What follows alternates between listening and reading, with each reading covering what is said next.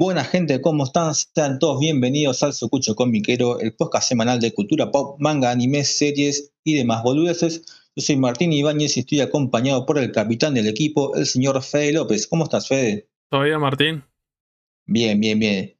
También está mi uruguaya preferida después de Natalia Oreiro, la señorita Ronit. Hola, gente. Y tenemos un invitado muy especial, gente, eh, que vamos a tocar temática por partida doble porque como saben, hace un tiempito empezamos con la nueva sección en la cual vamos a conocer distintas comiquerías, ¿no? Y vamos a hablar de, con sus dueños sobre cómo es el mercado según ellos, ¿no? Pero además, este invitado tiene un changüí muy especial que tiene una editorial, una editorial, y dijimos, che, es una picardía tenerlo y no hablar también sobre su otra faceta. Así que con ustedes nada más y nada menos que el señor de, de y también una de las principales figuras de que Mure Editorial, gente, nada más y nada menos que Diego Paredes. ¿Cómo estás, Diego? Hola chicos, ¿cómo yo todo, bien, Diego? Sí, sí, todo bien. Bien, bien, perfecto. Gracias primero que por la invitación, por estar con nosotros. Sabemos que, bueno, como dije antes, tienes una comiquería, estás a cargo de una editorial también con un compañero muy conocido. Imagino que tu tiempo debe, debes estar un poco saturado también, ¿no? Eh, sí, la verdad que eh, estamos a full. Eh, en este momento estamos preparando todo para la salida que tenemos el, viernes. mientras estoy en el local, bajé la presión un ratito para hablar con ustedes. Igual es un día que venía, yo por lo general no abro los lunes, pero quería venir a hacer un recuento del stock, así que vine a hacer el recuento del stock, charlar con ustedes y bueno, si después viene alguien a querer comprar algo, eh, aprovecho y, vendo un par de cosas. es lluvioso, para la gente que no escuche después esto, ¿no? que se, sube otro día diferente al que se graba, es lluvioso, esperemos que de todas maneras te rinda el negocio y que la gente se acerque. Em, una pregunta obligada que hacemos siempre a nuestros invitados, ¿no? Porque por lo general siempre invitamos a gente que está metida en el nicho, ya sea fanático del manga, fanático de los cómics o lo que fuese, es ¿qué consumías vos de chico y adolescente que hizo que te enfoques a meterte en este mundillo? Y yo arranqué, creo que como la mayoría de los que crecimos en, en lo que son los 90, que es eh, Magic Kids, eh, Fox Kids, que después bueno, pasó a ser Jetix y ahora creo que ya ni existe. Eh, después, bueno, Locomotion. Después había otro que no me acuerdo cómo se llamaba, que era de Sony, que era como Animax, puede ser. Animax fue lo que eh, el heredero, ponerle Locomotion, que se transformó en eso, pero para el lado del mal después se fue desvirtuando. Claro. Bueno, en sí eh, eh, el anime entró primero por eso, viste, que uno de chico igual no entendía mucho que era, si era anime, o sea, como estaba todo en, latino, viste, en, doblaje latino, no, entiende, no entendía de chico la, la diferencia, entre una cosa y la otra. Después, viste, cuando uno se empieza a informar más, empieza a, comprar revistas relacionadas a eso, eh, ya sea la láser o, lo que haya. Eh, recuerdo también eh, la Club PlayStation que venía con publicidades porque, bueno, era de la misma gente, tenía el mismo formato. Claro. Empezás por ahí y después, viste, me, iba, me fui tirando a lo que era el, cómic y manga, ya informándome un poquito más, viste, y, también me acuerdo de haber consumido mucho lo que es eh, cómic de Power Ranger de chiquito, eh, manga en forma de, revistas a color de, Dragon Ball. Eh, muchas. ¿Te acordás? Coloreadas, coloreadas de una manera un poco dudosa, pero sí, sí, sí. Sí, sí, los personajes tenían otros colores que, nada que ver a los que originalmente eran. y vendían en forma de, de, capítulos, viste, en los kioscos de diarios y revistas. Claro, claro. Pero bueno, entraba, viste, por ahí y después, bueno, uno se empieza a informar y empieza a buscar blogs. Eh, después con la llegada de YouTube, tipo 2005, 2006, empieza a aparecer anime hasta que no lo... ¿Cómo se dice? Hasta que no lo regularon, por así decir, había muchas series de anime en YouTube completas, en, japonés, en latino. Acuerdo haber visto, no sé, Dead Note por primera vez, eh, completa en, YouTube. Hoy es imposible, hoy te la tienen que subir en 25 partes cada capítulo para que no se los bajen. Claro, claro, claro. Y con el 4 quizás un poquito recortado, ¿viste? Eh, También, pasa eso. O espejada. Claro. ¿Cuántos años tenés vos, Diego? Porque nos hablas de, que consumías revistas, ¿no? Seguramente habrás comprado las revistas inclusive en los puestos de diario, ¿no? En comiquerías. ¿Cuántos años hablas más o menos que tenés? Yo tengo 30 y soy de Ituzaingó, el conurbano, así que era en kioscos de diarios de mi zona. O sea, yo veía en las publicidades, no sé si se acuerdan que hubo una época que no me acuerdo si Magic o quién hacía, eh, publicaba, eh, vendía las películas de Dragon Ball, viste, los OVAs de 50 a 60 minutos, con una revista de Dragon Ball y la película. Estaba, me acuerdo, 16 pesos. claro, editorial. Editorial Vértice, la que sacaba la revista oficial de Dragon Ball, que Magic hacía publicidad. También tenía su revistita que venía de regalo con un VHS, que en realidad lo que te cobraban era el VHS, ¿no? Claro. Y como vos decís, me acuerdo que empezó creo que 15,90 y el último hasta donde yo compré, que compré, cuando terminaron las películas de Dragon Ball Z, empezaron con los capítulos de GT, pasó a costar el último creo que 17,90, imagínate. Pero sí, sí, me acuerdo. Sí, sí, me acuerdo. Me acuerdo que en esa época tenía, no sé, la, primera de Broly, viste que encima le ponían unos nombres... Eh, súper inventados. Hay, hay, una que es. El poder invencible. El poder invencible. Eh, después eh, hicieron la película, viste, juntaron eh, la película de la fusión y la de los guerreros de plata y hicieron. Guerra, en Guerra en los dos mundos, viste, hacían esas cosas. el siniestro Doctor Willow, que. Esa es mortal. Porque es una de mis favoritas. El nombre original es el nombre más fuerte del mundo y te dice el siniestro Doctor Willow. Sí, cualquier cosa. Pero a nivel, eh, a mí me gusta mucho el cine, a nivel cine es la más distinta a las películas de Dragon Ball que vi. O sea, es muy distinta, tiene, tiene silencios, tiene, tiene pausas cinematográficas, tiene algunos planos increíbles y es la más musical en muchas partes. Eh, es rarísima esa película y, a mí me fascina. Pero bueno, la descubrí así.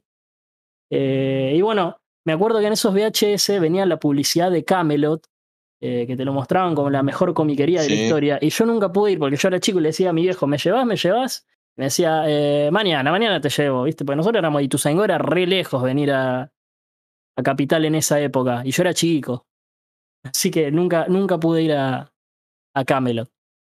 Claro, claro. yo soy de Berazategui, zona sur también del conurbano, y he ido de grande, ya de, de, mayor de 18, porque claro, el chico, viste, es más, vos te fijabas en el, ahí, la publicidad que tenían las revistas, que decía Avenida Corrientes, y uno de chico, de bobo, pensaba que era en Corrientes provincia. Uh, queda re lejos, cámelo, la puta madre. Pero bueno. Eh, además de Dragon Ball, que la, mencionaste, ¿no? ¿Qué otras series eh, imagino que te gustan un montón de series, pero ¿cuáles fueron puntualmente, si me decís, che, estas dos, estas tres o estas cinco, que te inspiraron a que hoy tengas una comiquería? Uf, que me inspiraron a tener una comiquería, eh, yo creo que las que vi de, chico que me volaron la cabeza, bueno, Dragon Ball, Pokémon, Digimon, las que uno veía porque estaban en la tele, y después eh, cosas como Evangelion, viste que incluso tenía una, para mí una de las mejores publicidades que vi en la tele, que no tenía mucho que ver encima con, con la historia, que era una de Evangelion, toda épica y oscura de, uh, de Locomotion. Cuando Dios no está en su cielo, toda la tierra puede temblar. Esa, y la de nada que ver lo que te voy a decir, ¿eh? ¿Pero te acordás la de Fox Kids de Digimon Adventure 1? Vacaciones de verano. Siete niños. Sí. Un gran misterio. Esas dos eran sublimes. Que aparte en las pausas en Fox Kids te ponían un musical que, era la canción cuando salió la película de Digimon, que también es un rejunte de ovas. Eh, claro, claro. Y hacían tipo un musical con las escenas de la película. Eh, no sé si se acuerdan, ¿viste? Todas esas cosas que uno decía, fa, qué loco, era como ver un videoclip de MTV, pero de Digimon. Sí. Claro, claro. Había una en inglés, me acuerdo, y no sé cómo apareció en inglés.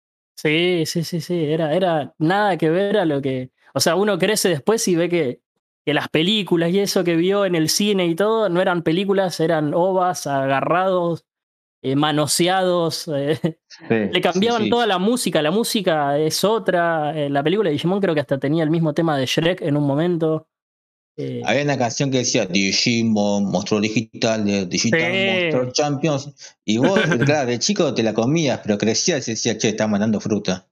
Sí, sí, era cualquier cosa. Pero bueno, eh, cosas que me inspiraron, porque me fui por las ramas. Eh, Y dije, bueno, quiero tener una comiquería. Bueno, Evangelion, más acá en el tiempo, Shingeki no Kyojin, que, que es de las, de las actuales que, que más me gustaron, viste, cosas así. Eh, Monster, que lo vi en su momento también de chico en una calidad horrible y me había volado la cabeza. Eh, Cobo Vivo. Son esas obras que, que, que- que trascienden. Y escúchame, Diego, eh, una cosa es que tengas la idea de tener una comiquería y otra cosa es todo el proceso desde que tienes la idea, la, la idea hasta que finalmente tenés tu comiquería local físico, que de hecho, si no me equivoco, vos primero vendías como una tienda virtual. Tardaste en tener tu proceso desde la idea hasta el hecho. Eh, yo antes de tener la comiquería trabajaba en la aduana, ¿no? Estuve ocho años ahí eh, y era un trabajo que si bien ganaba bien y tenía un montón de, com- de comodidades, eh, no estaba para nada feliz, ¿viste? Era cargar numeritos todos los días, era, Claro. yo hacía data entry, ¿viste? O, o tema de impuestos, entonces estaba todo el día liquidando y cargando numeritos. Yo un momento que tenía la cabeza totalmente quemada, eh, no era feliz para nada, empecé a tener eh, temas de ansiedad, ataques de pánico, eh, empecé a hacer terapia, ¿viste? El trabajo me consumía todo el tiempo porque yo trabajaba de 8 a 18 eh, y aparte tenía dos horas de viaje, o sea que era levantarme a la madrugada, ir a trabajar, volver, eh, bañarme, comer, ir al baño y repetir. Y así todos los días. Claro. Entonces, Eras un robot, vivías para el laburo y era rutinario. Vivía solamente para trabajar y, y no tenía vida y, cuando estaba libre estaba cansado eh, y ganaba bien pero no tenían que gastarla porque no tenía me compraba no sé un juego para la play y no lo jugaba porque no tenía tiempo viste cosas así. Eh, Claro. entonces bueno estaba en terapia y empecé a con la idea de que quería renunciar que me, que me hiciera feliz. Entonces me empecé a replantear qué, qué me gusta a mí qué qué, quiero hacer, qué me gusta, en qué ámbito estaría feliz. Y bueno, yo estaba coleccionando mangas en ese momento y dije, bueno, ¿por qué no? O sea, si encima no tengo tiempo de leerlos, eh, ¿por qué no tener un negocio? Voy a tener todos los mangas, los voy a poder leer, voy a hablar con gente que le gusta lo mismo que a mí. eh, y, y aparte voy a tener un, un negocio propio, ¿viste? Voy a dejar la relación de dependencia que en un momento ya estaba muy cansado de eso. Así que surgió Claro, más o menos, más o menos por ese lado, ¿viste? De, de- de tener una independencia eh, laboral, eh, poder manejar mis tiempos, poder estar tranquilo. Por ahí suena medio cursi, ¿viste? Pero buscaba, qué sé yo, algo que, que me hiciera feliz. Claro, claro, claro. ¿Y cómo sería el procedimiento hasta que tengas tu local? Porque eh, Bu- The Bookhole nace antes de que tengas tu local físico, me Sí, recuerdo. empecé, empecé a ahorrar en mi trabajo, ¿viste? Para, porque empecé a hacer cuentas, eh, la cantidad de Claro. cosas que había que comprar, eh, el tema habilitaciones, el alquiler del local, empecé a moverme así. Y lo primero que hice fue eh, empezar a vender como tienda virtual. Abrí una cuenta de Instagram, una cuenta de Facebook y empecé a, a buscar eh, los clientes. Empecé a ir a eventos, a vender en eventos eh, de anime, viste, no sé, tipo Shigoku, Yukai. eh, Claro, claro. meterme ahí para de paso también meterme en el ambiente, ¿viste? Ir conociendo a ver cómo era el ambiente. O sea, yo había ido a eventos, ¿viste? Pero como, Como fanático. como fanático, claro. Y, y no es lo mismo, obviamente, poner un negocio, un stand, ¿viste? Y ver cómo se maneja todo, cuánto hay que pagar, cuánto es redituable. Así que bueno, empecé como tienda, hablé con los proveedores, les expliqué que estaba en proceso de abrir la comiquería, hice todos los trámites correspondientes y empecé. Al principio tenía obviamente todo en mi casa, la caja, la casa llena de cajas. claro. eh. Juntando un requilombo. Claro, y empecé a vender así. Eh, después de un tiempo decido renunciar a mi trabajo y eh, abrir el local. Abro el local el 20 de febrero, más o menos, y el 18 o 20 de marzo se declara la eh, La pandemia. cuaren- cuarentena nacional obligatoria que encima duró esa, esa restricción como seis meses, porque yo abrí el local adentro de una galería y las galerías y shopping estuvieron como un año sin poder abrir. Claro. Así que tuve que dedicarme todo ese tiempo a lo que eran las ventas eh, online. Eh, bueno, igual estás más o menos familiarizado, ¿no? Porque empezaste Sí. juntamente vendiendo online. Pero digo, Sí. cambia mucho la, la bola que te dan las, las editoriales, ¿no? Los distribuidores. Cuando tenés tienda virtual y cuando pasás a tener un local físico, ¿cam- ¿cambia mucho eso?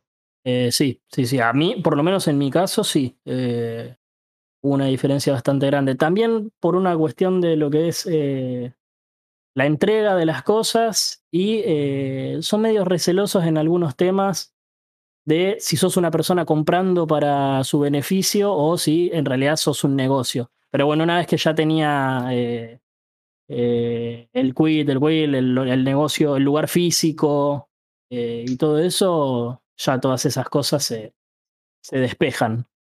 Claro, Te ponen en la página, viste, como punto de venta. claro, claro, es verdad, es verdad. Hoy tu local sí cambiaste No, de, de ahora lo forma. cambié. de- o sea, está en la misma galería, pero el local no puerta a la calle. Así que, o sea, estoy. La galería está al lado, digamos. Es visible. Entonces uno pasa Claro. por la calle y, y lo ve, lo nota. Ah, claro, mira, de Bull claro, sí, tiene puerta, todo. Está, Copado, la puerta a la calle eh, está en Beiró y Segurola. O- por ahí decirlo son los que cuando vos entras a la galería, en la puerta está ahí, ¿no? Eh, tengo toda la vidriera del costado de la entrada de la galería. O sea, yo veo toda la- todo el costado, todo lo que sería la entrada de la galería, se ve porque es todo vidriera, pero la entrada está dando a la calle. Perfecto. ¿Te jode un poco, Diego, estas. a ver, estar en una galería local, no? Quizás el tiempo no depende siempre de vos, sino que tenés que abrir a cierta hora, cerrar a cierta ho- hora, Claro, ¿no? eh. ¿Te jode un poco este, este mecanismo? Antes- Por ejemplo, mira, nada, nada que ver, ¿no? Hablamos con, con Lucas de Shibuya, ¿no? Que también tiene su comiquería. Él nos contaba, cuando pasaba un tener un local propio, ahora tengo un baño para mí, por ejemplo. Antes tenía un baño compartido. Eh, Claro. ¿te, te jode mucho esta- estas cuestiones que implica la, la galería en sí?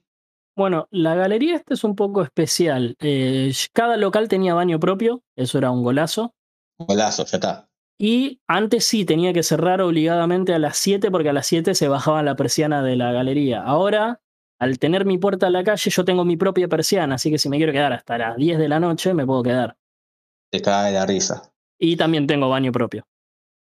lo más importante. Así Después puedes sí. cerrar a cualquier hora, pero eso, eso es lo primordial.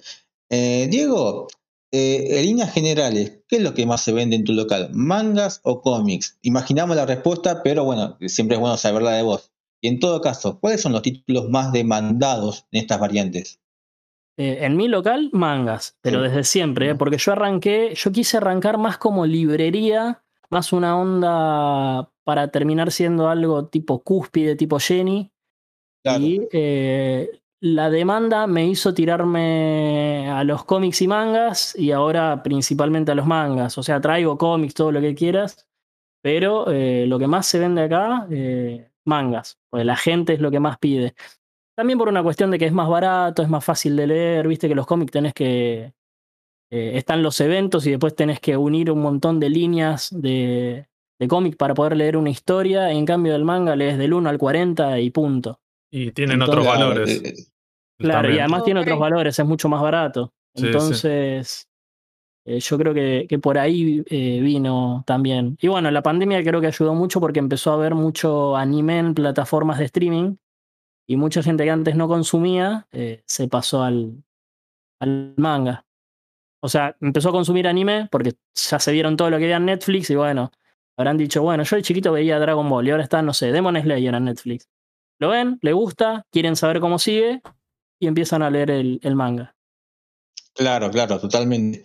Eh, digo, como, como lector, ¿no? Porque vos sos lector de mangas, ¿no? Por más seguramente ahora que estás a full con el laburo, quizás consumís menos de lo que antes consumías, pero como lector, ¿tuviste alguna decepción a la hora de trabajar en una comiquería? Eh, ¿Decepción en qué sentido?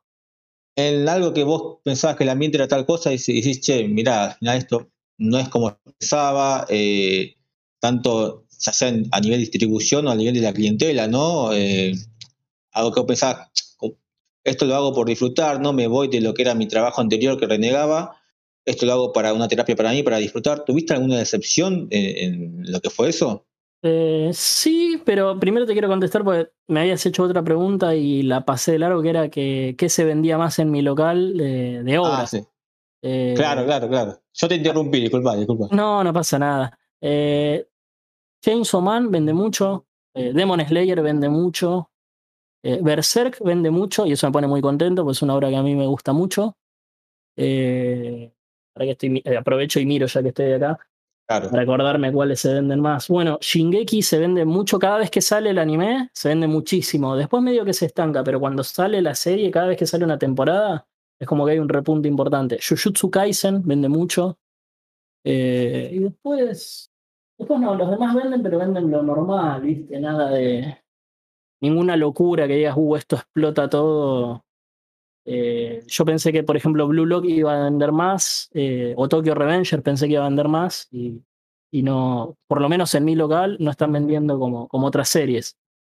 Dragon Ball es garantía siempre, Diego. Dragon Ball siempre vende, siempre va a venir gente que, que por ahí es outsider, viste, de, de la cultura del manga y el anime, y solamente viene y compra Dragon Ball.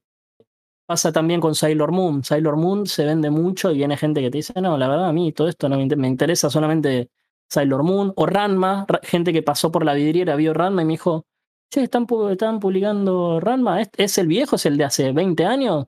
Digo, sí, sí, pero bueno, es Claro, edición claro, más linda, No saben, eh, claro. en dos en uno, qué sé yo, le explico. Me dice, pero lo van a seguir publicando porque yo lo compré hace 20 años cuando, va, 20 años por decir una exageración, ¿no? Hace un montón de años cuando salió y después quedó en la nada. Y digo, no, sí, ahora sí, mirá, acá dice serie de tantos tomos, qué sé yo. Les explicabas, viste, un poco y, y, y lo compran, porque es la serie de su infancia. Y bueno, Claro, ahora sí, me habías sí. hecho otra pregunta que era decepción eh, con el ambiente. Claro. Eh, con el ambiente a veces, eh, qué sé yo, hay cosas que no sé si se pueden decir, pero bueno, hay, hay veces que la competencia es un poco cruda, pero calculo que eso pasa en cualquier ambiente donde haya un negocio y cada uno cuida su negocio. De- debe pasar en cualquier rubro, en cualquier sea comiquería, Claro, en cualquier rubro. sea, de- de- debe ser familiar. No debería ser así, pero es algo familiar, Claro. pasa. Claro, sí, yo tengo buena onda, por lo menos yo trato de tener buena onda, he hecho colaboraciones con, con otras comiquerías, o sea, no es que me abro una comiquería cerca y digo, "Uh, este lo tengo que prender fuego, tengo que hacer que la gente venga acá. O sea, uno trata de mejorar su negocio para que la gente, bueno, no se vaya, pero siempre con la mejor onda con, con las demás comiquerías. Eh, me ha pasado de que hagan cosas al local o que, o que hagan malas reseñas y cuando las ves y ves los motivos te des cuenta que, es alguien que realmente no vino, que, que es alguien que quiere hacer que te vaya mal, viste, por, por X motivo. O me pasó de hacer un descuento grande un día por una ocasión especial y que me llegó un mail de, de los distribuidores diciéndome, eh, no diciéndome el nombre de las comiquerías, pero que otras comiquerías no les gustó, que haya hecho un descuento porque, no sé, hice una reapertura, ponele, eh, y me hayan dicho, no hagas más esto porque es competencia desleal, porque tal y tal, o sea, sin decirme nombres, eh, las comiquerías se, enojaron y qué sé yo. Y yo, yo no iría a hablarle al distribuidor y decirle, no, mira, tal, le está haciendo descuento, porque primero que el descuento es algo que te beneficia, pero te perjudica más de lo que te beneficia. Es, perdés claro. mucha plata cuando se hace un descuento. Eh, y lo hace, y yo lo hice porque era una situación especial. Abrí un local más grande porque me costó un montón, porque yo abrí en pandemia y una vez que pude eh, pasarme un local más grande, dije, bueno, una forma de, de, qué sé yo, de agradecerle a la gente que, que, me acompañó y que hizo que yo pudiera juntar la plata para eh, abrir un local más grande, o sea, hayan hecho que me haya ido bien, eh, les doy un descuento. Pero, pero bueno, qué sé yo. O sea, yo no lo haría, no sé si está bien o mal, pero bueno, me, me dolió en sí que digas, bueno, los a los colegas les, les molestó eh, lo que hice, ¿viste? Y sentís que, bueno, no hay, no hay un compañerismo a veces del otro lado que, que uno espera o que uno trata de, de pregonar. Y además, eh, vos abriste tu local en 2020, ¿no? Estás empezando recién, porque dos años todavía es poco tiempo, todavía es, es un emprendimiento joven, pequeño, si se puede decir. Eh, no sé por qué perjudicarte a vos, ¿no? No es que sos un monstruo de una cadena de comiquerías enorme que che, este se está llevando todo, no, o sea, claro, estás recién arrancando, o sea, que te dejen crecer mínimamente. Aparte soy yo solo, yo no tengo empleados porque, eh, o sea, me está yendo bien dentro de lo normal. No tengo todavía como para pagarle a empleados. Soy yo solo que hago todo, los envíos, eh, las ventas, todo lo hago yo. Eh, y bueno, sentís que, que molestás, viste, por así decirlo. Porque ni siquiera es que hay otra comiquería en Devoto. O sea, no hay nadie en la sola. O sea, ¿cuánto puedo molestar si no hay, si no hay otra comiquería acá? ¿Llegaste, Diego, a recuperar lo invertido? En su momento sí. Ahora estamos medio medio, pero bueno, tiene que ver con la, con la situación actual del país, ¿viste? La gente se está cuidando, eh, no quiere gastar. Eh, y no es un bien esencial un, un cómic o un manga en estos días. No es la comida, no es agua. Eh, es, un lujo, es un lujo claro, que una persona se da. Claro. Con lo del tema del dólar, viste que se dispara todos los días. me di cuenta que la gente está está controlando sus gastos porque está como, eh, ¿cómo se dice? Estás a la expectativa de ver qué pasa, de si explota todo, si no explota, no vaya a ser que me vaya y me compre tres tomos de 20th Century Boys y después me quedo sin trabajo, ¿viste? La gente está pensando, pensando en eso, en gastar lo justo y necesario. Así que yo estoy notando por lo menos este mes una, este mes y el anterior, viste que, el dólar empezó, no sé, lo teníamos en. No sé cuándo salga este podcast, por ahí está el doble. Eh, pero arrancó el mes pasado en 2.30, creo, 2.20 y pico, y ahora está, hasta donde yo me fijé, 3.38. Viste, es, es un montón, es una barbaridad, y son cosas que por ahí no están pegando tanto ahora, pero van a pegar en los próximos meses en el bolsillo de la gente. Sí, sí, sí, totalmente, totalmente. Y escúchame, digo, bueno, eh, Primera pregunta picante, está, está en vos, eh, querer responderla o no. Eh, Viste hoy cuando hablabas de que Dragon Ball vendía y Sailor Moon también y arrastraban gente que quizás no era del palo, pero conocían esas series desde la infancia. Eh, viste que hay, mucha gente casual que entra a las comiquerías a comprar, que por ahí no, está, no conoce tanto del mundo de las editoriales, de cómo funciona la distribución, ¿no? de los formatos. ¿Tienes alguna anécdota curiosa o graciosa o que te haya impresionado con algunos clientes? No sé si algo curioso o divertido, viste, por así decir, pero una vez que abrí el local a la calle, lo que me pasó es que llegó mucha gente grande que no tenía ni idea de lo que es esto. Eh, porque antes para encontrarme a mí tenías que entrar a galería, entonces eh, era gente que ya venía buscando la comiquería, la que venía, la que entraba. O sea, era gente que por redes sociales o por alguna publicidad sabía que había una comiquería. Ahora vienen eh, viejitos y viejitas de 80, 90 años preguntándome, vienen todo el tiempo y me dicen, ¿qué es esto? Y le explicás, estos son eh, cómics y te miran raro. Primero le decís manga, te miran raro, cómics, cómics japoneses, te miran raro, historieta. Historieta. Ah, viste, ahí como que que caen y me dice, qué cosas raras estas, ¿viste? Qué raro es esto. Y, vende esto, lo lleva la gente. Claro, y vende esto y te va bien, qué sé yo. Sí, sí, eh, hoy en los chicos es muy popular, ¿viste? Ah, algo que me pasa mucho es que vienen padres o abuelos con una lista y lo primero que dicen, yo no entiendo nada, ¿viste?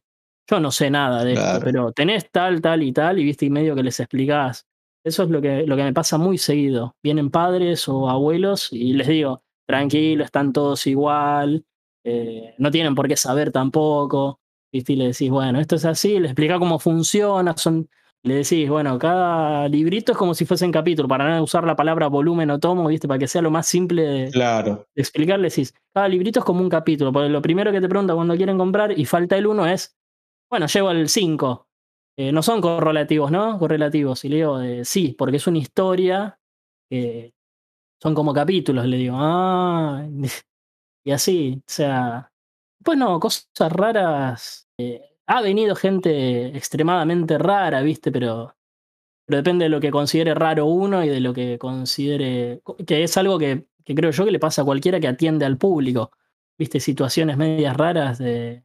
Se me ha metido un tipo atrás del mostrador y yo dije, ok, me roban. Eh, porque vino, me, acorraló contra la pared y me dijo, y, era como una amenaza, y de golpe me dice, necesito pasar al baño. Ah, bueno, o sea, me lo podías decir bien. Eh, claro. Y, se levanta, y se levanta la remera y yo dije, listo, saca un arma. Y tenía el tipo, eh, ¿viste esas bolsitas cuando tenés una operación? Y es como que la materia fecal sale por Ah, ahí. sí. O sea, como que no le funciona. Como, No. no. sé, cómo- no sé cómo se Ah, llama, no quiero, no quiero sí, decir algo entiendo, completamente ignorante, entiendo. no quiero. Y yo dije, Sí. o sea, totalmente inesperado para mí, el tipo se levanta como si tuviese un arma, me había acorralado violentamente contra la pared, encima un tipo muy grandote, medía como un metro noventa y yo mido un metro sesenta y ocho, yo soy chiquito. Yo dije, listo, acá me roban, me acorralan contra la pared, se levantan y yo, listo, va a tener un arma. Y no, quería ir al baño, fue al baño, eh, sí, pasá, qué sé yo. Eh, pasó, fue al baño, salió, ni gracias y se fue prácticamente corriendo. Fue rarísimo, no entendí nada, eh, qué sé yo, fue, eso fue de lo más raro que me pasó. Después vino una vez un muchacho y me dijo, viene también, me encara, se me pega muy cerca y me dice, ¿tengo las manos limpias? Eh, le digo, sí. Me dice, ¿estás seguro? Yo dije, ¿qué pasa acá? Me, vuelve, me pone las manos prácticamente en la cara y me dice, ¿tengo las manos limpias? Eh, sí, sí, tenés las manos limpias. Y me vuelve a preguntar, ¿seguro? digo, eh, sí, está todo bien, estás bien. Le digo, ¿necesitas ayuda, algo? dice, no, quiero saber si tengo las manos limpias. ¿Y Ah, se fue? Y se fue. No, qué, qué, qué, qué loco. Son. Me, cosas me que, qued- son cosas que te dejan, con esta ¿viste? situación, loco. muy- muy loco recalculando, ¿qué acaba de pasar? Pero bueno, siempre yo trato de ponerle la mejor, ¿viste? Y, que no se siente incómoda la otra persona, aunque yo no sepa qué carajo está pasando. Pero esas cosas, ¿viste? Cosas chiquitas. No me ha pasado ninguna anécdota súper rara o súper graciosa, eh, como he escuchado en otras comiquerías o en otros negocios, ¿viste? Pero por ahora creo que esas dos fueron las dos situaciones más random que me pasaron. Yo, yo también que trabajo en un local, no, no, no vendo manga ni nada nada, ¿no? Y estoy yo solo. Yo me imagino me llega a pasar esa de que entra un chabón enorme a decirme, a acorralarme y decirme, ¿puedo pasar al baño? Yo le digo, sí, Es que- pero aguantá que primero paso yo porque no, no me aguanté, no me aguanté, aguanté. Claro, claro. No, es que encima no me preguntó, me dijo que iba a ir al baño, ¿viste? No es que me preguntó, Ah, me- como que me dijo, necesito ir al baño, ¿viste? Bueno, Qué, qué loco. Y escúchame, Diego, más allá de esto, ¿no? Viste que siempre hay mitos infundados, hay prejuicios, ¿no? El que es músico vive de joda loca toda la noche, el consumiendo TC Sport, Fox Sport, lo que fuese, ¿no? Y el que tiene una comiquería se la pasa todo el día leyendo. Eh, ¿Qué tanto cambió, Diego, tu ritmo de lectura desde que tienes una comiquería? ¿Bajó, subió? eh, prácticamente no puedo leer, no tengo tiempo. Al ser yo solo para todo, o sea, envíos, eh, atención al cliente, manejo de redes sociales y eso, eh, prácticamente leo muy poco en comparación a lo que leía antes. eh, que encima una de mis ideas era ponerme un local justamente para, digo, bueno, el tiempo Claro. que esté sentado y no haya nadie, leo. Pero la verdad que, que no tengo tiempo. Trato de leer, obviamente, para saber qué estoy vendiendo. Eh, trato de leer por lo menos el tomo uno de, de casi todo lo que pueda, por una cuestión de eh, mucha gente viene y te pregunta, ¿viste?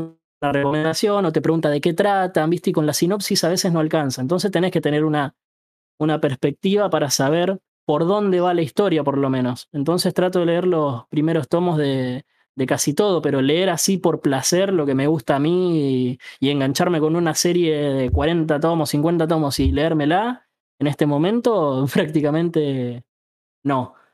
Eh, calculo que cuando pueda poner uno o dos empleados, viste, y, y liberarme un poco, voy a poder eh, leer un rato y, y no atender a toda la gente yo, viste, pues se empiezan a dividir las tareas.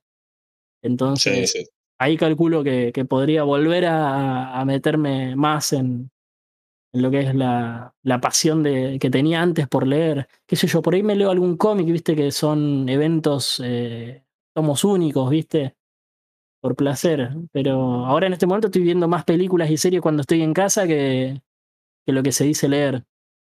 Y claro, nada, práctico, son dos horas o tres exagerando y ya, pero ya está, ya lo terminaste, Claro, lo sí, empezaste y lo terminaste en el día. O, o ves un capítulo de algo, ¿viste? por ejemplo, ahora no sé, estoy viendo Stranger, que el resto del mundo, el resto de la humanidad, por una cuestión de que no tenía tiempo. Y bueno, con mi novia cuando comemos, eh, vemos un capitulito, ¿viste? Eh, todas las noches. Entonces, eh, estoy haciendo eso ahora. O antes estaba viendo The Voice, por ejemplo. Oh, muy buena, muy buena. Sí, muy buena. La tercera temporada remontó mucho. La segunda, viste, había, para mí había bajado un poco la calidad, pero la tercera. ¿Sabes qué, Diego? Todo el mundo, todo el mundo me dice que prefirió la segunda a la tercera. Yo coincido con vos. Para mí la segunda no es que fue mala, pero para mí había decaído, fue de menor a mayor, pero había decaído. Y a mí la tercera, con sus defectos, porque tiene, desaciertos y si las profundo en el guion, sobre todo cómo se va resolviendo todo al final, pero a mí me, pareció más interesante esta tercera temporada que, que la segunda. Ninguna la primera, pero me quedo con la tercera antes que la segunda. Claro, aparte yo tengo un problema que, estoy un poco harto de que todas las películas americanas o series, eh, siempre que está pasando algo, al final los villanos sean o los rusos o los nazis. Claro, eh, claro. O sea, no puedo ver una serie o película sin que eh, el villano sean siempre los mismos dos. claro. Eh, bueno, a The Voice le pasa, obviamente, eh, a Stranger le pasa, eh, pero bueno, en The Voice por lo menos el tema de los nazis duró solamente lo que es la segunda temporada. Y, repuntó mucho los últimos dos capítulos. Sí, totalmente. Totalmente. En, la 3, bueno, volvemos a tocar el tema de los rusos, pero se toca muy por abajo, ¿viste? O muy por encima, diría yo. Eh, es más que nada el, tiempo que tuvieron retenido a cierto personaje y nada más. O sea, no quiero decir nada por si alguien no la vio. Que no tiene prácticamente nada que ver con el cómic, la serie. O sea, agarraron los personajes y, y hacen, si bien hay referencias y hay nombres de capítulos que se refieren a, situaciones que pasan en el cómic, no tiene mucho que ver la, la serie con el cómic. Es una adaptación muy, muy libre. Muy libre, sí. Eh, Diego, comentaste hoy ¿no? que a veces tenías que leías mangas para hacerle una, un resumen o una síntesis mejor a quienes te iban a preguntar, ¿no? Sí. me recomendaste obra y mira, este va por este lado. Eh, seguramente te habrá pasado que debiste haber leído obras que quizás no te interesaban, pero por tu trabajo, y mira, te viste obligado a echarle una mano. Eh, ¿Encontraste alguna joyita entre esas cosas que vos no te esperabas? ¿Encontraste algo? Ah, mira, esto la verdad que no me interesaba y me parece que estaba más bueno de lo que, de lo que me imaginaba. Bueno, me, me pasó con. Referido a manga, me pasó con Golden Kamuy. Con cualquiera de las dos. Con Golden Kamuy, con Claymore, que yo no la había leído en su momento. Me pasó Claymore, me gustó bastante. Eh, me pasó con Blue Period, que, a mí, viste, mucho el tema de, de narrar una historia y de la forma que lo cuenta Blue Period me, me gusta mucho. Eh, ¿Con qué más me pasó? Que diga, bueno, esto es algo que, yo no conocía y que descubrí. Ah, me pasó con Frieren. Frieren me parece una. Eh, Frieren, más allá del final, creo que le pusieron acá. Eh, me parece una obra muy linda. ¿Viste cuando decís, esta obra me hace, me hace poner triste y me hace poner feliz al mismo tiempo? y la descripción es, te preguntan qué onda la obra y decís, es linda, porque me da esa sensación cuando, cuando, la, hago, cuando la leo. Eh, claro. Me, me, transporta a lugares, ¿viste? Porque toca mucho, para el que no sabe, toca mucho el tema de la nostalgia y, de valorar el tiempo eh, que uno vivió y, el tema de los seres queridos y eso. Entonces, eh, a mí en, en, el momento en el que la leí, ¿viste? Yo venía de, de algunos temas familiares, de algunas pérdidas, qué sé yo, y me pegó por ese lado. Entonces, eh, esa fue como la última joyita que, que, descubrí yo, por lo menos. O que por lo menos a mí me pegó de una forma para que yo la considere importante para mí. Eh, Diego, además de historietas, ya sea mangas o cómics norteamericanos, ¿nos podemos encontrar en tu local con algún otro tipo de historieta, ya sea historieta nacional, cómics europeos? europeo no tanto, más que por ahí lo que, lo que traigo a, no sé, Utopía, viste, como el azul es un color cálido, o, o Mercy con. No, al revés. el azul es un color cálido, es de Mercy, de Mercy Editorial, y eh, de Utopía es Los Combates Cotidianos, que es francesa también. Eh, después, eh, mucho argentino, cosas del Hotel de las Ideas, que. y alguna otra editorial chiquita ¿viste? Son distintos argentinas. Bueno, ahora salieron unas ediciones de Paturuzú. Eh, después está, tengo bastante de Salvador Sanz, de... Claro, vos Salvador Sanz que igual lo entrevistaste, me acuerdo en un canal de YouTube donde entrevistas y estuvo él, Lea Caballero. cuando tenía, cuando tenía tiempo, agarraba y hacía, quiero retomar eso, pero no tengo, no tengo tiempo. Quiero retomar. Encima tengo algunos buenos contactos, viste, para que ya hablamos y sí, cuando quieras lo hacemos, qué sé yo, pero no estoy teniendo tiempo de hacerlo. Eh, quiero retomar eso. Pero bueno, te decía, eh, muchas cosas argentinas, eh, alguna que otra cosa española, más que nada cómic. ahora no se me vienen los nombres a la, a la cabeza, se me viene Poncho Fue, Alien Triste, son, son obras argentinas todas. Bien. Y digo, para el que no conoce The Hall, ¿no? Em, ¿Qué característica considerás vos que es el plus que tiene tu comiquería que o no la tiene otra o quizás la tienen otras, pero nadie lo tiene mejor que vos? O sea, vos cuando venís a The Hall, nosotros tenemos este plus, esta característica que hace que nos elija. ¿Cuál pensás que es el plus que tienen ustedes? O que tenés vos, digo que tienen ustedes y son solo, ¿no? Pero, sí, sí. ¿Cuál es el plus que, que tenés? Em, yo creo que una podés mentir, ¿eh? No, mirá, me pongo musculosa y nah. mojo. Podés mentir, podés chamuchar cualquier cosa. Nada, tranqui. Eh, justamente hablando de eso de poder mentir, yo lo que trato de, siempre es eh, de ser sincero con la gente. Eso es algo que, que, quiero llevar, viste, como bandera mía del local, es sinceridad total y, y el buen trato, viste, atender bien a la gente, eh, una de las cosas por las cuales yo puse una comiquería fue porque un día fui a, una comiquería y quería informarme de algunas cosas, hice un par de preguntas y me trataron para el orto. O sea, sentí que querían que me vaya del local, por así decir. Onda, como que molestaba, ¿viste? Por hacer un par de preguntas sobre cierto cómico, cierto manga o querer una recomendación. Sentí que, onda, ¿vas a comprar o no? ¿Viste? Sentí maltrato y como que me fui muy caliente y dije, loco, me voy a poner un negocio para tratar bien a la gente y que vean cómo es. O sea, me fui recaliente ese día, me acuerdo. Que el cliente vuelva, vuelva, no, sale claro, te digo, me explicó esto, cosa, algo así. Sí, sí, tratar bien a la gente, porque no puedes atender a la gente mal siguiendo que es la gente la que te da de comer. Eh, y dije, bueno, y lo que decía de la sinceridad es, si vienen y me preguntan de tal obra, no le voy a decir, no, sí, está buenísima solamente para que compren. Si a mí algo me parece malo o, no lo leí, le digo, mira, la verdad, ese no lo leí, no tengo la menor idea, no te quiero mentir, es algo que les digo siempre, no te quiero mentir, lo que escuché por amigos o, gente que, que, lo compra es que está bueno por esto o que es malo por esto. Eh, trato de no, de no mentirle a la gente solamente para vender un tomo más, porque si lo que yo creo es que si vos decís, sí, no, esta obra es buenísima y después va y es una cagada, después no vuelven porque o no vuelven o, te pasan a odiar porque les mentiste para vender un, un tomito más. Sí, sí, sí, pasa mucho eso, ¿no? Y además perdés credibilidad, ya esa gente no, te va...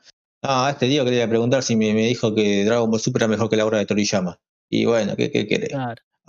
Algo así. ¿No te gusta Dragon Ball eh, Super? Yo amo Super, amo Super, ah. que lo oye es ese señor que tiene un disfraz de superhéroe ahí, ese es un hereje, pero yo amo todo lo que sea Dragon Ball. Pero lo, lees lo lees un eh, poco por, por inercia. Eh, no, no lo escuché, Diego. Si querés mutear, lo puedes mutear al, tipo ese. Ah, eh, ¿No te gusta Invincible?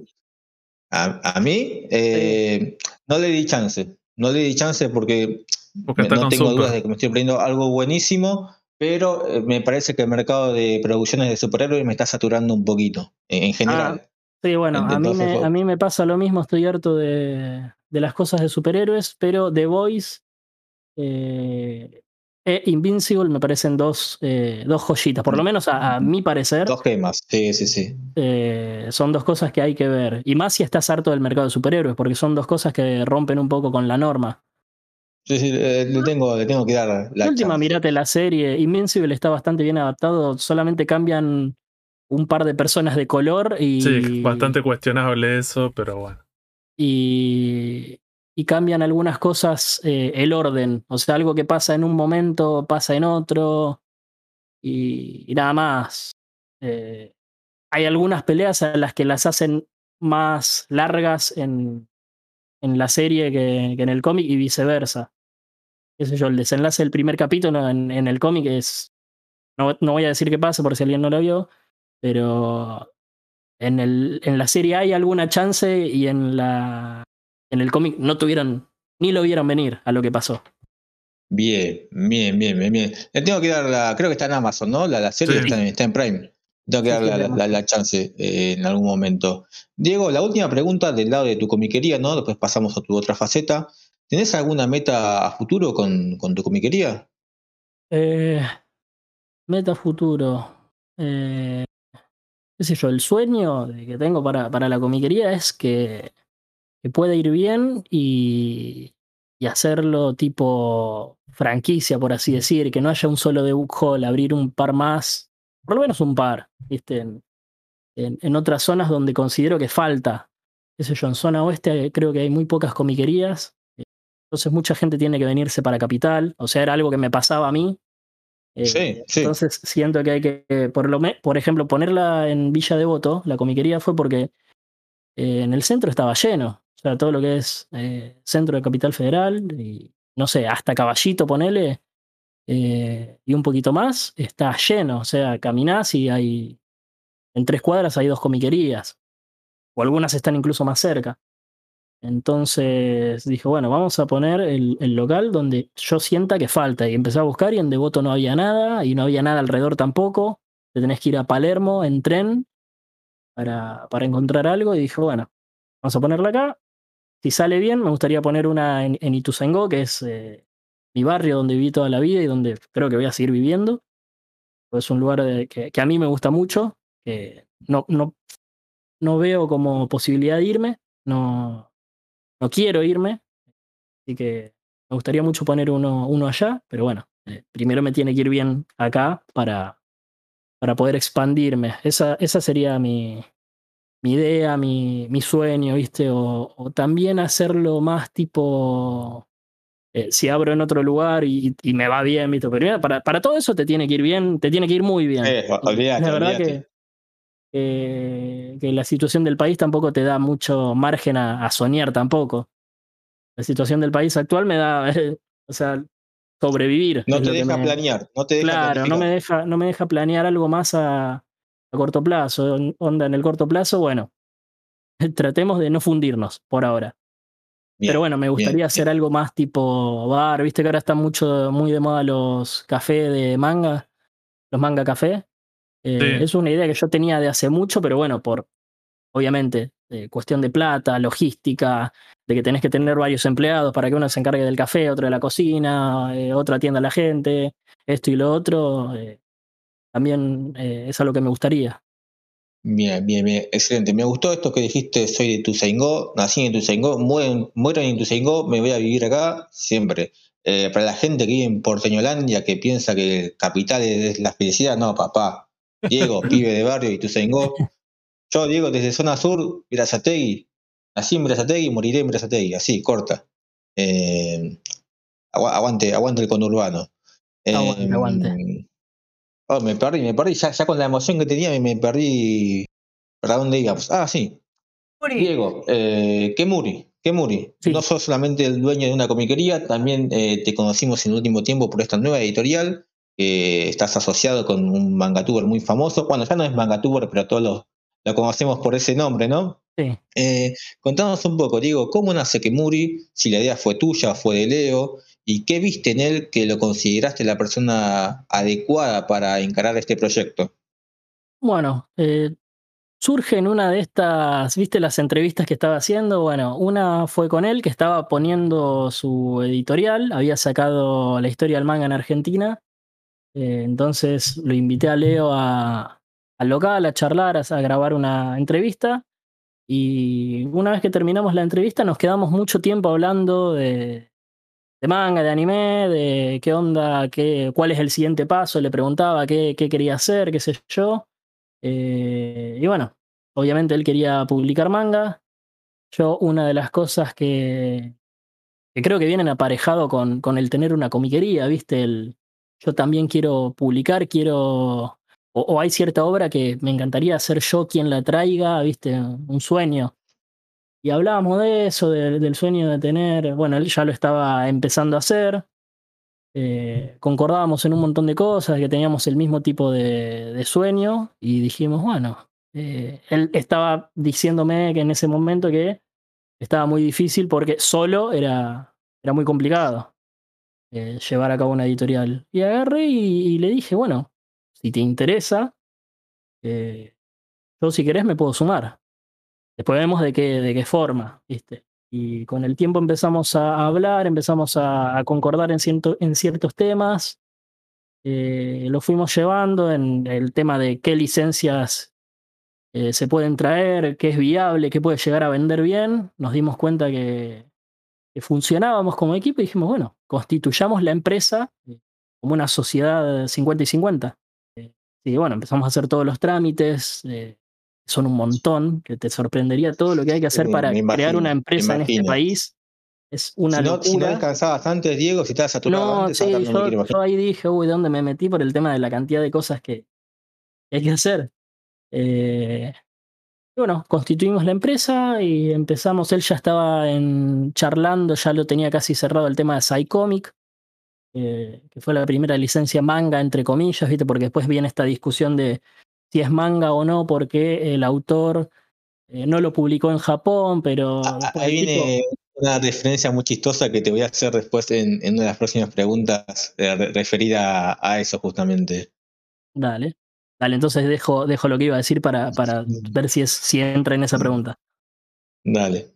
Pero bueno, eh, se terminó contratando la licencia con Psycomic, les fue bien, que ese era el primer paso, ver si se vendía esto, porque si no se vende, si arrancás con un fracaso, te fundís. Eh, claro. Salió bien, le fue muy bien, se agotó, y ahí empezamos a, negociar con... Dijimos, bueno, ya está, ya publicamos algo. Uno de los requisitos para publicar manga es haber publicado manga. Es muy bueno eso. Eh, ¿Cómo? Ah, sí. No, digo que los japoneses y sus reglas como es, es, una regla excluyente, ¿viste? Es como cuando es, como cuando buscas laburo y te piden experiencia laboral. Pero es mi primer laburo. Bueno, flaco, claro, dame, dame, laburo para que tenga experiencia labural. Pero como te dicen, busco empleado de 18 o 20 años con 5 años de experiencia laboral. Pero amigo, tendría que haber trabajado a, los 14. Pasa, pero bueno, pasa. Bueno, pasa. Eh, lo cumplimos con Psycomic. Ellos lo consideraron manga, así que. Eso es importante. Empezamos. Y Diego, em, dentro de lo que tiene licenciado hasta ahora, ¿no? Con Kemuri, ¿qué características reúnen estas obras que vos decís, esto es lo que Kemuri quiere editar? Bueno, principalmente nuestro, ¿cómo se le dice? Mantra, cuando es algo que, querés llevar, viste, tipo bandera, es haber leído y considerado que son buenas obras. Eh, no queremos publicar por publicar algo solamente por el hecho de que sabemos que va a vender. Eh, intentamos que, sea algo que nosotros consideramos de calidad dentro de lo que podemos traer. Obviamente nosotros no podemos ir y pelear por el, shonen de moda porque eso es, sale de plata. Eh, dentro de, nuestras posibilidades tratamos de que sean buenas obras.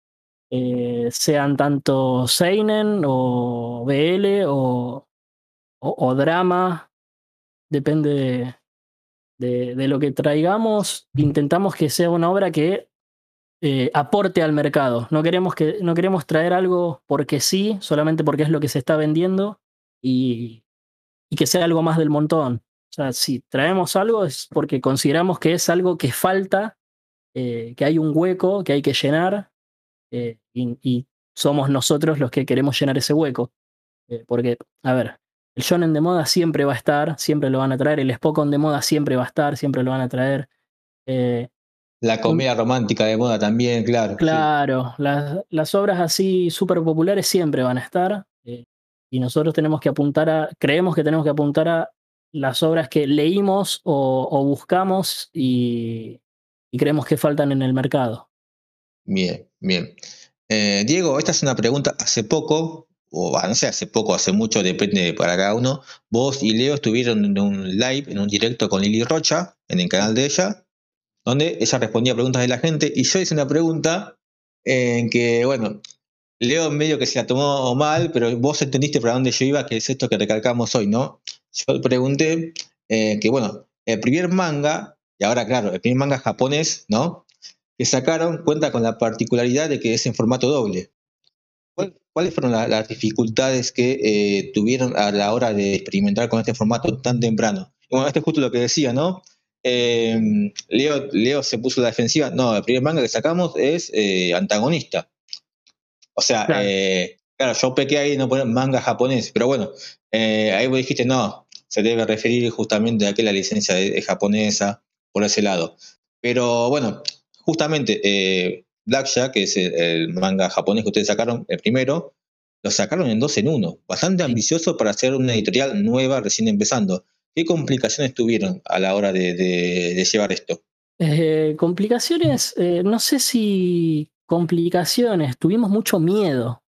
Tuvimos mucho miedo de que salga y le vaya mal.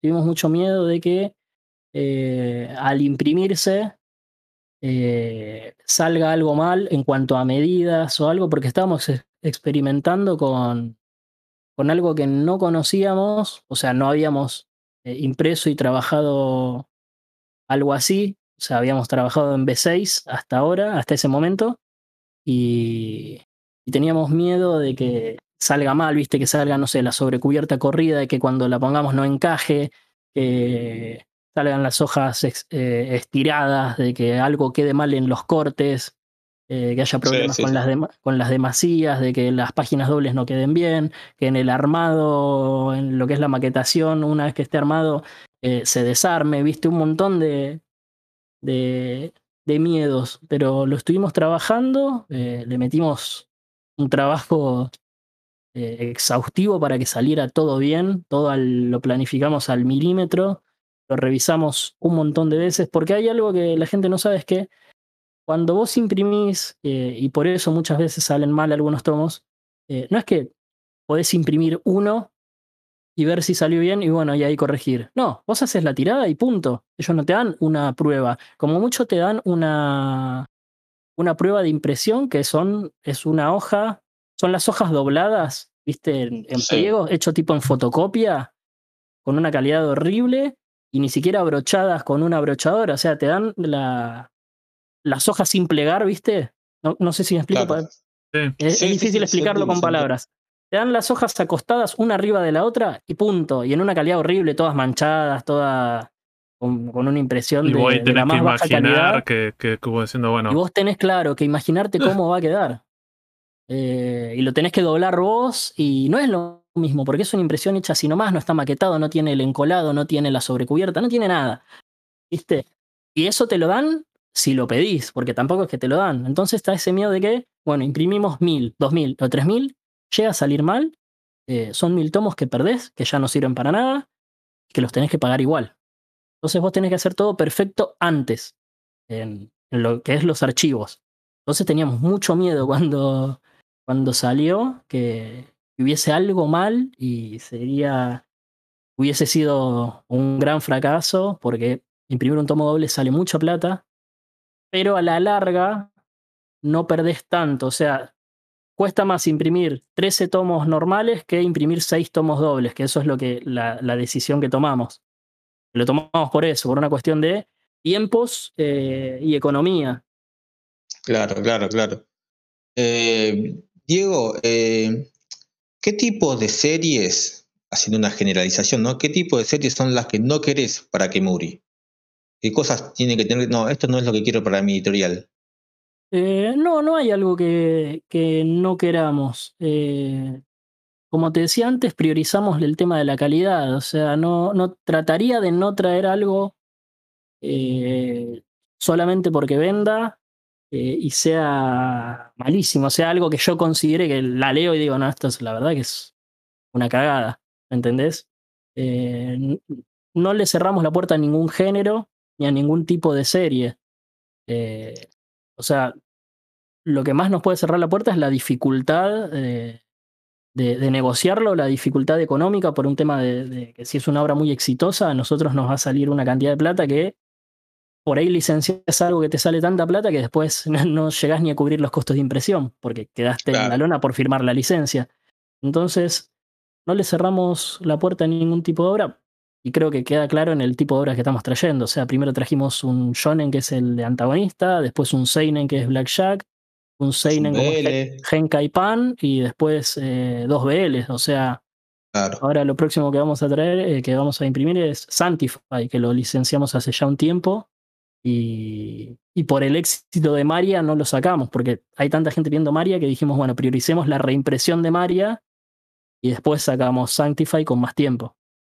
Me quedo con esto que dijiste, Diego, de no le cerramos la puerta a ninguna obra. Vas a ser prisionero de tus palabras para la última pregunta que te vamos a hacer más adelante. Eh, Diego, eh, ustedes publican manga, ¿no? ¿Los manguas y los cómics norteamericanos como europeos tienen lugar en el traje de, de Kemuri o por el momento no están en planes? Bueno, Sanctify, por ejemplo, es una obra china. Claro. Es un BL chino. No, no le cerramos. ¿Cómo? ¿Qué? ¿No? ¿Cómo, Ronnie? Mangua, M-A-N-H-U-A. O sea, es un manga chino. Claro, pasa que se pronuncia casi igual que mangua, que son los coreanos. Claro, que, que, el coreano se pronuncia igual, entonces es medio, medio raro. Sí, no, estuvimos mirando el tema de, de cómics coreanos eh, y el tema no es tanto la licencia, sino el costo de producción. Eh, y quedó claro con solo leveling de Ibrea que sale 2.700 pesos. Porque tiene que ser a color, porque tiene que ser... Eh, o sea, yo creo que Ibrea, como una empresa grande, puede costear si le va mal a solo leveling con las otras, la, con la tremenda cantidad de licencias que tiene. Es como que eh, otras licencias, licencias te financian a las que pueden llegar a fallar, ¿viste? Puedes arriesgar más. Claro, pueden arriesgar más porque, no sé, Chainsaw Man, eh, Tokyo Revenger y Demon Slayer le van tan bien que con esa plata les sobra para poder eh, imprimir cosas como solo leveling. Y bueno, si fracasa, fracasa, y bueno, ya está. Eh, nosotros, si fracasa alguna de las obras, nos fundimos. Entonces tenés que ir viendo, tenés que ir hilando, pensar mucho cada, cada decisión que tomás y cada edición que haces para no, para que no sea un fracaso. Con Maria imprimimos 3.000 unidades, que fue nuestra tirada más grande, y se agotaron todas eh, antes de salir. Antes de salir ya las comiquerías nos habían comprado todo. Eh, entonces, ahora, como te decía antes, priorizamos eh, antes que Sanctify, que es una obra que nos piden mucho. Priorizamos, bueno, seguir con Blackjack, sacar el 3, que, para no atrasarlo más, y sacar la reimpresión de Maria, que vamos a tratar de que salga en finales de agosto. Perfecto, perfecto. Diego, sin dar nombres, ¿no? No hace falta que los des. ¿Cuántas series tienen en la mira y cuántas creen que son viables? Eh, en la mira tenemos una lista de 300 series anotadas. ambicioso, eh, bien, bien. No, no. Es por una cuestión de tener eh, variedad. obviamente. Tener para cada género y para cada autor y cosa, tener plan A, B, C y D por si. Hasta el, Z parte B que Claro, vas, vas a. Es que ya nos pasó de ir a, pelear licencias y que nos digan que no porque eh, o ya las tiene alguien o eh, alguien las licenció en Europa con esa restricción de idioma, lo cual es algo que yo considero malísimo porque ni siquiera las traen. ¿no? O sea, si ah, decís, bueno, las traen acá y, las y la puedes vender a precio nacional, bueno. Claro. Pero si la licencias para España y después no la pueden licenciar en Argentina, Colombia, Perú, Chile, porque vos la licenciás, bueno, vos por lo menos llevala, porque nosotros nos quedamos acá sin poder, sin tener esas obras, porque las tiene alguien que en España, o sea, súper lejos, y, no permite que, que, no se publique en otro lado. No tiene la intención de no tiene la, intención de traerlas tampoco. Claro, no, es, que las trajo y no funcionó y dice, bueno, ya está. Ni siquiera las traen. Claro, es una locura eso. El que pierde es el público. Ajá. Porque se quedan sin, sin tener las obras y terminan pagándolas en, a precio euro. A no sé, no sé cuánto está traer algo por book depositorio hoy, pero debe estar entre 3.000 y 3.500 pesos traer un, manga de allá. Y más, más o menos, más o menos. Ya que sí, sí. Y después tengo una pregunta. Sí, decime. Eh, ya que están hablando de que tienen la editorial en Argentina y editan en Argentina, ¿tienen pensado expandirse a Latinoamérica o en Argentina, o por ahora en Argentina nomás? No, yo creo que la idea es quedarnos acá y creo que es muy rápido también para pensar en eh, expandirse. O sea, recién estamos empezando, estamos como haciéndonos de a poquito el nombre, la marca. Estamos tratando de, ubicarnos, ¿viste? Y quedar bien considerados por la gente. Eh, así que no, por ahora no, ni siquiera se habló del tema de, de bueno, si sale todo bien, eh, expandirnos. Por ahora es solo Argentina. Claro, paso, paso a paso, como diría cierto técnico de Claro. fútbol. Diego, como editor, seguramente no te habrás puesto a leer obras que previamente no conocías, ¿no? Imagino que te habrá pasado con Antagonista, capaz, o con Blackjack, o con, con el resto de, de las obras que ustedes editan. ¿Cuál fue la que más te, te sorprendió y por qué? Eh, a mí me sorprendió mucho Maria, muchísimo, porque yo no soy lector de BL, si bien leí alguno porque siempre estaba eso de, no, este es buenísimo a pesar de que no te gusta el BL y eso, y Maria no la había leído, había leído otras cosas, eh, o visto, por ejemplo, no sé, había visto Given, que si bien es BL, se centra mucho en la música y viste, a mí me entró por ahí. Eh, Black Jack ya había leído unos tomos antes de, de, de licenciarla, lo conocía por justamente todo lo que, lo que pregona la obra, viste, todo el tema de la crítica social y, y crítica Claro. del sistema, viste, entonces la había leído algunos tomos, me gustaba mucho cuando se nos dio la oportunidad, de, estaba saltando una pata, porque es una obra que a mí me fascina. Eh, y bueno, lo que más me sorprendió eh, fue Maria. Maria me sorprendió mucho, para bien. Eh, me gustó mucho. Y como te decía, es una obra que puede leer cualquiera. No hace falta que te guste el, que te interese el BL, no hace falta ni siquiera que te interese leer manga. Eh, es una obra que puede leer cualquiera porque por cómo toca los temas. Cómo toma, to- eh, cómo, perdón, cómo toca el tema de, la identidad, de la búsqueda, de, la búsqueda de, de lo que a uno le gusta y lo que uno siente. eh, y los temas más fuertes que toca, que no lo voy a decir para, para no spoilear a nadie, pero toca, expectativa, gente. ¿Quieren saber de qué dedicarle a Diego? Vaya corta, así. claro. Perfecto, Eh, perfecto. sí. Y Diego, la última pregunta. eh, hoy dijiste claramente, lo tengo acá recalcado. Abrimos las puertas a todas las obras. Sí.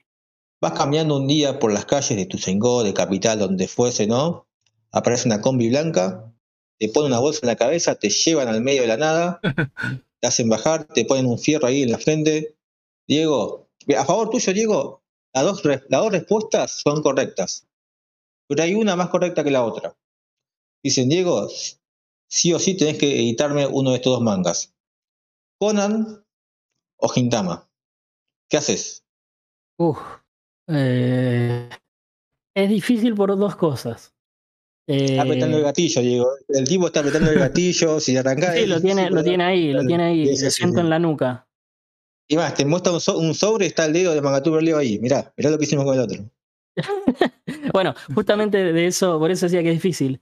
Eh, yo soy fan de, de Gintama y Leo es ¡Ah, fanático enfermo de Detective Conan. Así que generaría un conflicto entre nosotros eh, publicar uno de las dos. Son dos obras larguísimas, todo. Él ama Detective Conan, creo que es su obra favorita. Creo que sí, creo que también. Y, y yo amo Gintama. Así que es increíblemente difícil la respuesta. O sea, por mí, yo iría por Gintama. Por mí. Pero Leo, eh, tendríamos un duelo a muerte con cuchillos para definir cuál se trae. Yo voy, voy y te hago porras, te hago ahí con, la, con, la, con el paraguas de Kagura o comiendo mayonesa, alguna de esas boludeces, pero voy y voy y te, te, hago porras. Eh, qué grande, qué grande, Diego. Me voy a hacer que Muriboy, me voy a hacer que Muriboy, ya está. No, no por Diego, sí, sino, ¿no? por, sino por Diego. Sí, olvídate. No, ya está, ya dijiste, ya con la foto de Goku y con decir que sos, te gusta Quintama, falta que digas que sos de Boca, ya está, Diego, ya está, Soy de un- Boca. mural. Ya está, ya está, gente, gente, listo, cerramos acá, ya está. Soy Diego Boy, Diego Boy, ni siquiera que Muri Boy. Eh, bueno, Diego, eh, gracias por estar acá, gracias por tomarte un tiempo, por hablar acá con nosotros. Eh, no sé si le querés decir algo a la gente, un mensaje final. No, nada, gracias a, a ustedes por considerarme, por tenerme en consideración para, para su podcast, cosa que no pensé que iba a llegar porque lo escuché varias veces al podcast y decía, fa, qué copado lo que hacen estos pibes. Eh, muchas gracias eh, a los tres por considerarme, porque consideraron que tenía algo interesante para decir.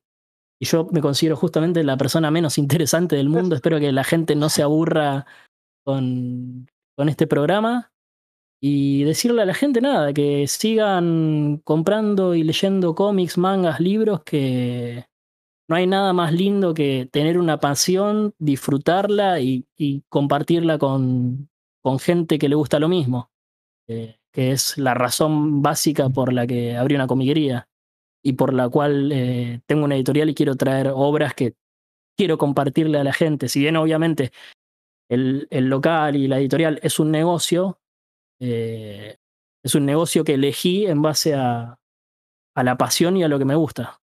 Perfecto. Y Diego, para la gente que quiere seguir a Kemuri o a tu comiquería, ¿dónde lo debe hacer? Bueno, Kemuri tiene el mismo nombre en todas las redes sociales, Kemuri Ediciones. Lo pueden buscar, Kemuri con K, significa humo. Eh, pueden buscar en Instagram, Facebook, Twitter, eh, y tiene página de internet. Tiene dos, hay una que se hizo y se hizo mal, así que le volvimos a hacer y la segunda salió mejor, que muriediciones.com.ar. Y The Book Hall eh, es The Book Hall-LIC de libros y cómics en Instagram. Y después en Facebook nos encuentran como The Book Hall y en, en Twitter también. Y esta semana, o sea, ya estoy terminando, eh, sale esta semana o la próxima como mucho, eh, la página web, que es en lo que estoy trabajando en este momento, viste que te dije que estaba revisando el stock y todo eso. Ah, buenísimo, buenísimo. Es un laburo de locos hacer una. cargar todo el stock librito por librito, tomo por tomo, autor por autor. Es una locura. Así que nada, estamos haciendo la página web para que se pueda simplificar el tema de las ventas al resto del país. Y si voy caminando por devoto, Diego, ¿a qué dirección tengo que ir? Vas caminando por Devoto, querés ir a ver la esquina de Segurola y Habana del Diego y haces tres cuadras más y te encontrás con Beiró y Segurola. Ahí, justo en la esquina, al lado de la farmacia, enfrente de una pizzería muy famosa de acá, tenés eh, The Book Hall, libros, cómics y mangas. Es el nombre, el nombre que ha cambiado ahora. Así que lo pueden ver ahí en Beiró, eh, Avenida Francisco Beiró, 4404. Mirá, vas, te hablas con Diego, te compras un manga y después vas al lado y te clavas. Que mejor plan no hay. Excelente, excelente.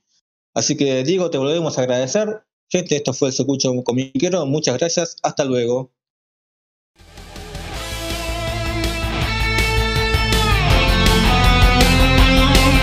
Seguinos en Instagram y Facebook como el Sucucho Comiquero. Y escuchanos en Spotify, Google Podcast, Anchor y otras plataformas de podcast. El Sucucho Comiquero.